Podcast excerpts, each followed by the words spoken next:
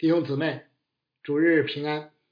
我们用了将近两年的时间分享完《路加福音》，这个周末将迎来圣诞节，所以今天特意安排了圣诞专题。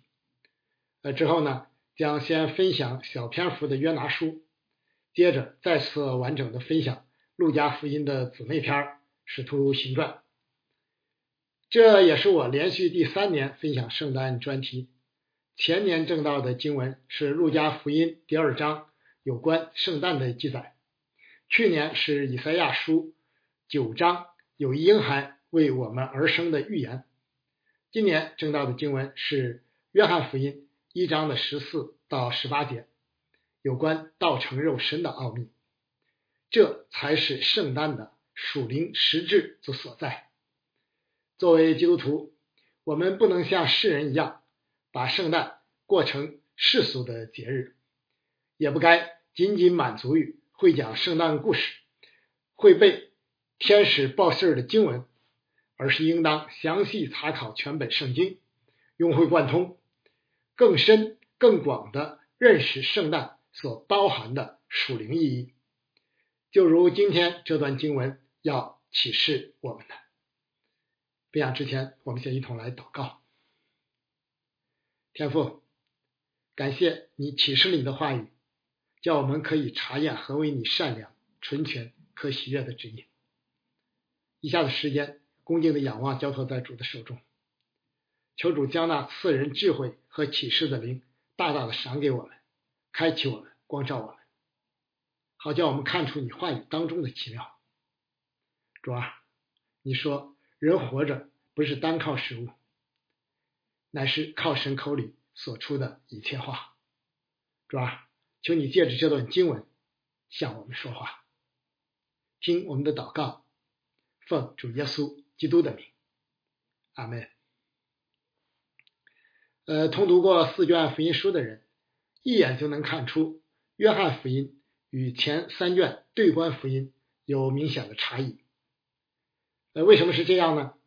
原因之一就是这卷福音书并不像其他福音书，是从属灵传记的角度记载主耶稣基督在世的言行，而是在圣灵的光照下，经过深刻的神学反思后写下的杰作。呃，因此，约翰福音尽管比较深奥，却启示出前所未有的属灵奥秘。我们今天要查考的道成了肉身，正是首先被揭示的奥秘之一。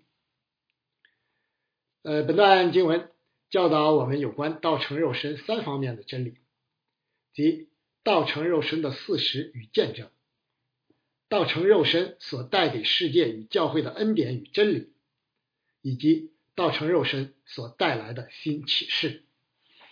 以下的分享就按这样的顺序展开。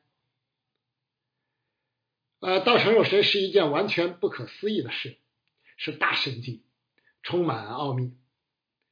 在我们中国人的观念与追求中，都是人极力想要飞升上天，成为神仙，哪有神仙甘心下凡变成俗人的道理？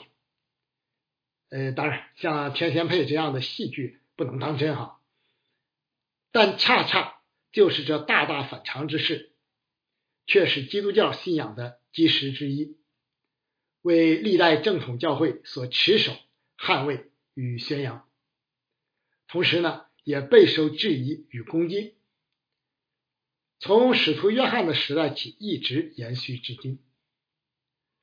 使徒约翰在离世前写下这卷福音书，目的就是为捍卫并传扬真理。但记这些事，要叫你们信耶稣是基督，是神的儿子，并且叫你们信了他，就可以因他的名得生命。约翰约翰福音一开篇就宣告：太初有道，道与神同在，道就是神。这道太初与神同在，从而清楚的启示了道的神性，以及道是神的位格之一。这是有关三位一体奥秘最为清晰的宣告，也是这卷福音书记载耶稣基督独特的视角，从天向地的视角。正是基于道的神性与位格，道成肉身才是神迹，才具有非同寻常的意义。三一真神的第二位格，圣子取了人性，降世成为人子耶稣，受死、复活、升天，这就是道成肉身奥秘的精髓。呃，道成肉身是真实发生过的事件。人类历史正是以此为基点，分为主前与主后两部分。本段经文有关道成肉身的见证，主要来自两个约翰，一个是作者使徒约翰，另一个是做先锋的施洗约翰。使徒约翰就是本福音书所称主所爱的那门徒，是最早跟随主耶稣的两个门徒之一。啊，另一个是彼得的兄弟安德烈哈，并属于与主最为亲近的三门徒群体。因此，他对主耶稣基督的认识是真实与亲密的，就像我们与家人、与弟兄姊妹一样。用他自己的话说，就是我们所听见、所看见、亲眼看过、亲手摸过的。使徒约翰最早与主同住。主行神迹时身临其境，登山变相的时候在山上，克西马尼园与主一同祷告，大祭司的院里目睹主被羞辱与定罪，十字架下受主的托付，进入并看见空坟墓，加利利海边最先认出岸上的主，主升天时与众加利利人一同抬头望天。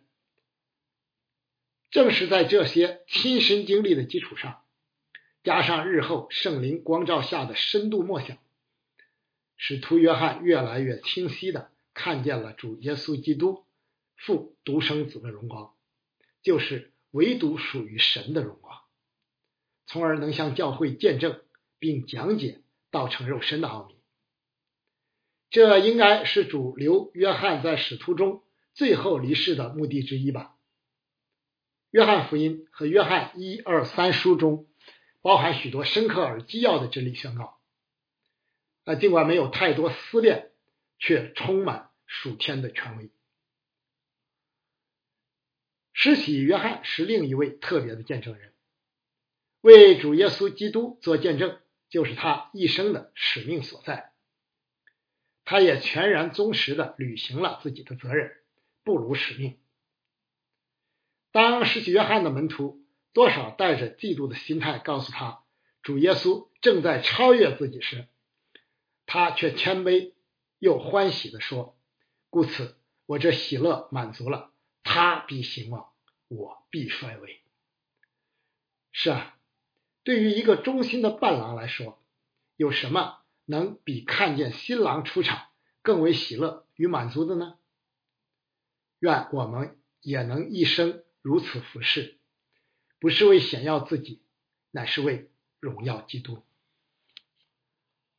经文记载，施洗约翰为主做见证时是喊着说，这不仅体现约翰工作的热情与努力，更重要的是表明他是要广而告之，是要众人都听见并注目于他所引荐的那一位，就是道成肉身的。主耶稣基督，呃，施洗约翰的见证包含三层意思，一层比一层展现出更丰富的奥秘。那在我以后来的，宣告道成肉身，在约翰出生之后，约翰做先锋，先来预备人心，及至时候满足，道成肉身的神子就降世为人。反成了在我以前的。意味着约翰所预言的给他解鞋带也不配的那一位已经降生。他虽然是人，但却迥异于常人，乃是道成肉身的神子，具神人二性。因他本来在我以前，就更了不得了。不论约翰说这话的时候自己是否意识到，这实实在在的宣告了道成肉身的这一位，他的根源从亘古，从太初就有。短短一节经文的见证，属灵内涵竟然如此丰富，实在令人肃然起敬啊！神将如此的奥秘启示出来，就是为要我们真正认识、相信并接受这位独一的主救主，真实的敬拜、荣耀他。呃，感谢主，借着这些见证人。用并不深奥的语言，将如此深邃的属天奥秘给我们启示的明明白白。我们虽然不能像他们一样亲身经历这一切，但却可以把信仰牢牢的建基于如此真实可信可信的见证之上。诚如使徒彼得所言：“我们并有先知更确的预言。”如同灯照在暗处，你们在这预言上留意，只等到天发亮，晨星在你们心里出现的时候才是好的。第一要紧的，该知道经上所有的预言没有可随私意解说的，因为预言从来没有出于人意，乃是人被圣灵感动，说出神的话来。荣耀归主名，阿门。道成肉身对世界、教会与信徒意味着什么？或者说，道成肉身带来了什么样的结果呢？这是本段经文要向我们启示的另一重点。道既然不可思议的成为肉身，所带来或所成就的也必定是不可思议的事。因此，经文引导我们所要关注的。显然不是道成肉身是如何实现的，而是其对生命的作用与意义，尤其是对我们这些以此为信仰根基的人。呃，这也提醒我们，不要过于好奇的去探究那些神不打算向我们显明的奥秘，而应当更多更深的关注如何认识神，明白神已经显明的启示，就如摩西告诫以色列人的。隐秘的事是属耶和华我们神的，唯有明显的事是永远属我们和我们子孙的，好叫我们遵行着律法上的一切话。我们的神既是慈爱与诚实的神，道成肉身所带来的，除了恩典与真理，还要加上什么呢？如果有，那必定是恩上加恩。正如先知所宣告的，耶和华，耶和华是有怜悯、有恩典的神，不轻易发怒，并有丰盛的慈爱和诚实。这恩典与真理，首先就是道成肉身本身。道成肉身直译就是道在人间直达帐幕，熟悉吧？旧约时代。会幕代表着神住在以色列人中，代表着神与其子民同在。这既是不可思议的恩典，也是不可思议的真理。除了以色列人，谁能享有这样的身份与荣耀呢？但神却并不真的住在会幕中，显现的乃是神的荣耀而已。现在道。神的独生子却亲自成为肉身，实实在在的住在世人当中。这恩典与真理，可就比当年的会幕要大不知多少倍了。旧约的账目只是预表，新约的耶稣基督就是应验。神真的住在我们中间，可见可摸，实实在在。还记得主耶稣另外的一个名字吗？是的，就是以马内利，神与我们同在，肉身的同在。今天主耶稣在天上，我们虽不能亲眼看、亲手摸，但另一位宝会师圣灵却住在我们里面，以马内利同样真实。不仅如此，这位保惠师还永不离开我们。神的账目永驻人间，账目已经是恩典，实体当然就更为丰满，更是恩上加恩了。感谢赞美主，恩典意味着不配得而得，真理恰是虚谎的反面。我们都是罪人，这世界充满罪恶，配得神的儿子住在其间吗？罪人配得神的儿子为他们流血舍命吗？当然不配，否则道成肉身就不是恩典了。自称罪魁，但却蒙了大恩的使徒保罗对此理解颇深。为一人死是少有的，为人人死或者有敢做的，唯有基督在我们还做罪人的时候为我们死，神的爱就再次向我们显明了。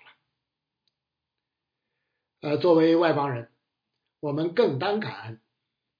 我们原本在这救恩上无份，不得不死在罪恶过犯之中，但神却没有丢弃我们，反而在主耶稣基督里拣选了我们，使我们同得这福音的好处。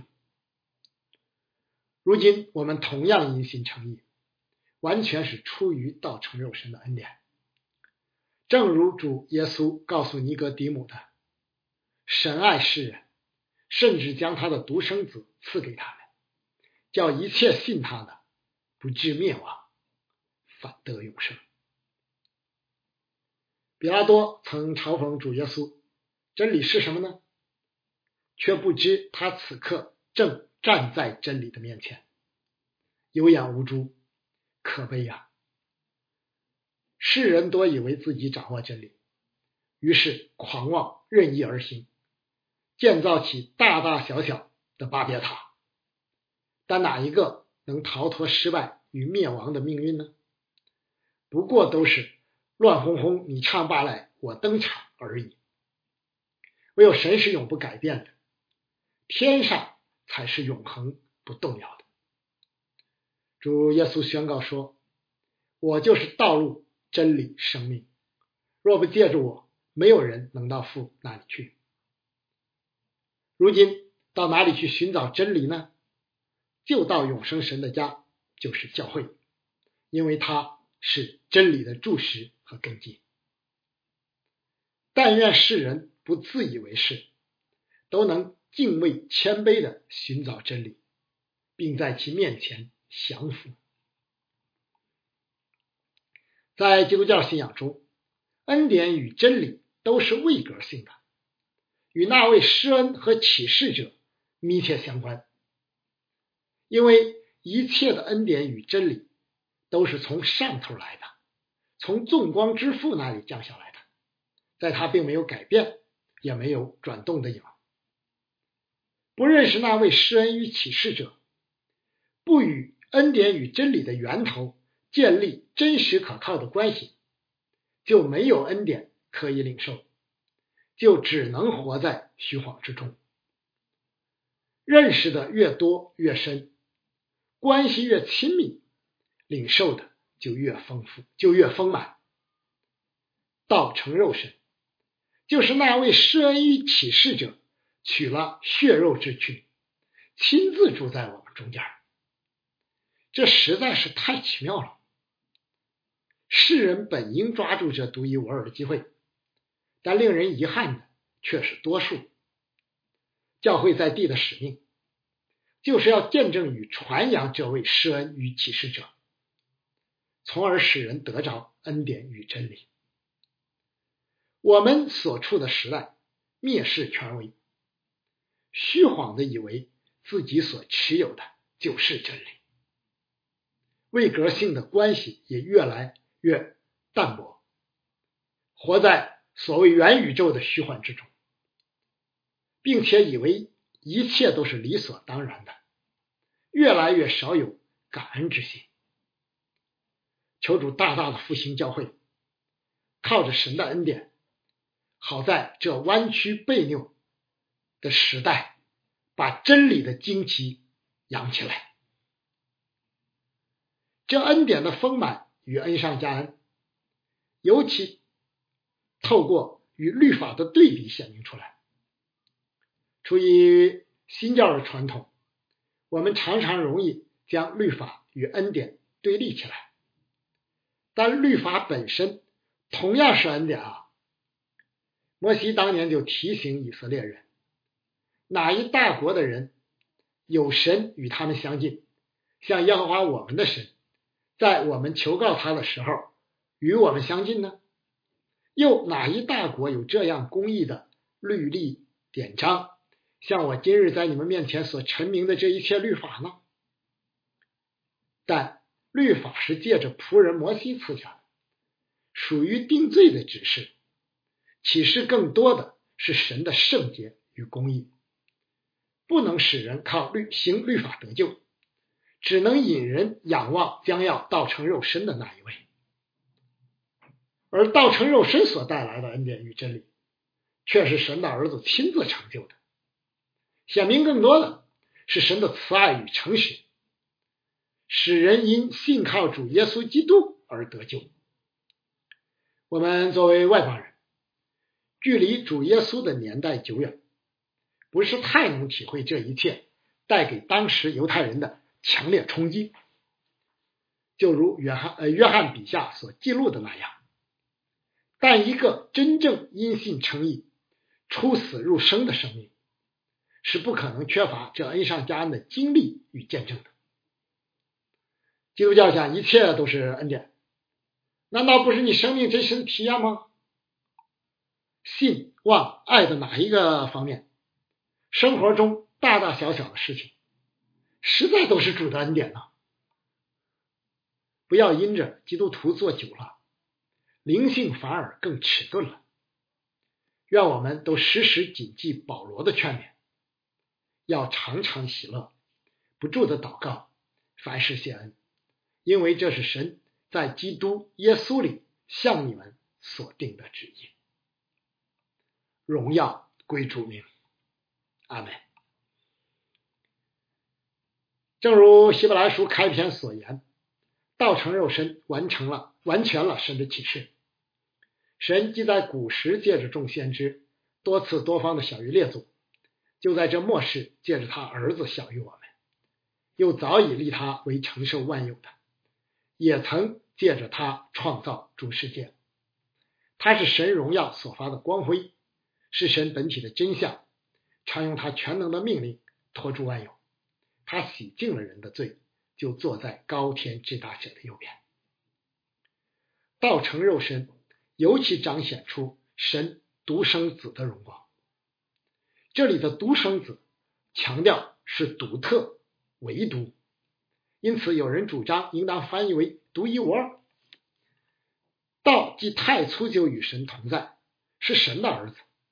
就是亘古常在、无始无终的亚流，就是因否认这一点而被定异端的。以撒为什么被称为亚伯拉罕的独生子呢？以实玛利不也是儿子吗？关键在于以实玛利是凭着血气生的，以撒却是凭着神的应许生的。只有以撒。才能承受神与亚伯拉罕所立之约，以实玛利没份只能被赶出去。对亚伯拉罕与神的应许而言，以撒是独一无二的，无人可以代替。耶稣基督是父神独一无二的儿子，只有他才能道成肉身。当然，翻译为生也是有特别意义的，在希伯来的语境下。生有同质的含义，表明神的儿子就是神，呃，有点类似人生人、鸟生鸟的那个意思哈。不要因为三位一体、神人二性、道成肉身等神学议题太深奥，就放弃近身学习与思考，只以肤浅的信仰为满足，那是经不起风雨洗礼的。也不要以为这些神学主题不过是容人自扰，对生命没什么益处，那同样是要吃大亏的。道与神既同又不同，你怎么理解？为什么基督徒既坚持独一真神的信仰，却又同时拜主耶稣呢？你怎么协调？耶稣当然是真人，是不是真神呢？不是，你为什么拜他呢？不明白道成肉身的真理，不相信三位一体，就不能明白这一切。你就还是只能吃奶，不能吃干粮的婴孩。这样的人不仅不能得着这福音丰满的恩典，而且极易落入异端的网络，走向灭亡。基督徒应当不断晋升登高，从而在知识和各样见识上多而又多。呃，道成肉身也将神显明出来。旧约时代，人不能见神的面，否则必死。神显现，摩西必须藏在磐石穴中，看见的只是神的背。以利亚赶紧蒙上脸，怕见神的面。以色列人与以赛亚先知都只看见了神的荣耀，而残神的父亲只因看见了天使，就以为必死无疑。但道成肉身的主耶稣基督却降生世界。与门徒同吃同住，传道赶鬼，医治病人，被钉十架，复活升天，从而让人真实的看见那位看不见的神。这是何等奇妙与不可思议的事啊！言语未必说得清楚，但亲身的经历却奇妙而真实。就是在今天，尽管主已升天。但圣灵的内住依旧是那样的奇妙，那样的真实。你若有真信心，顺服圣灵而活，依旧可以经历这一切的真实。就如约伯在神显现后所宣告的：“我从前风闻有你，现在亲眼看见你。”因为主早已应许我们，有了我的命令又遵守的，这人就是爱我的。爱我的必蒙我父爱他，我也要爱他，并且要向他显现。分享至此，我们怎能不像保罗一样被神显明的奥秘深深折服呢？又怎能不与这位使徒同声敬拜与赞美说：“大哉，敬虔的奥秘，无人不以为然，就是神在肉身显现。”被圣灵称义，被天使看见，被传于外邦，被世人信服，被接在荣耀里。身在神丰富的智慧和知识，他的判断何其难测，他的踪迹何其难寻。谁知道主的心？谁做过他的谋士呢？谁是先给了他，使他后来偿还呢？因为万有都是本于他，倚靠他。归于他，愿荣耀归给他，直到永远。阿门。在主里纪念所有为主的名征战的教会牧者和弟兄姊妹们，求主保守祝福他自己的守望教会。阿门。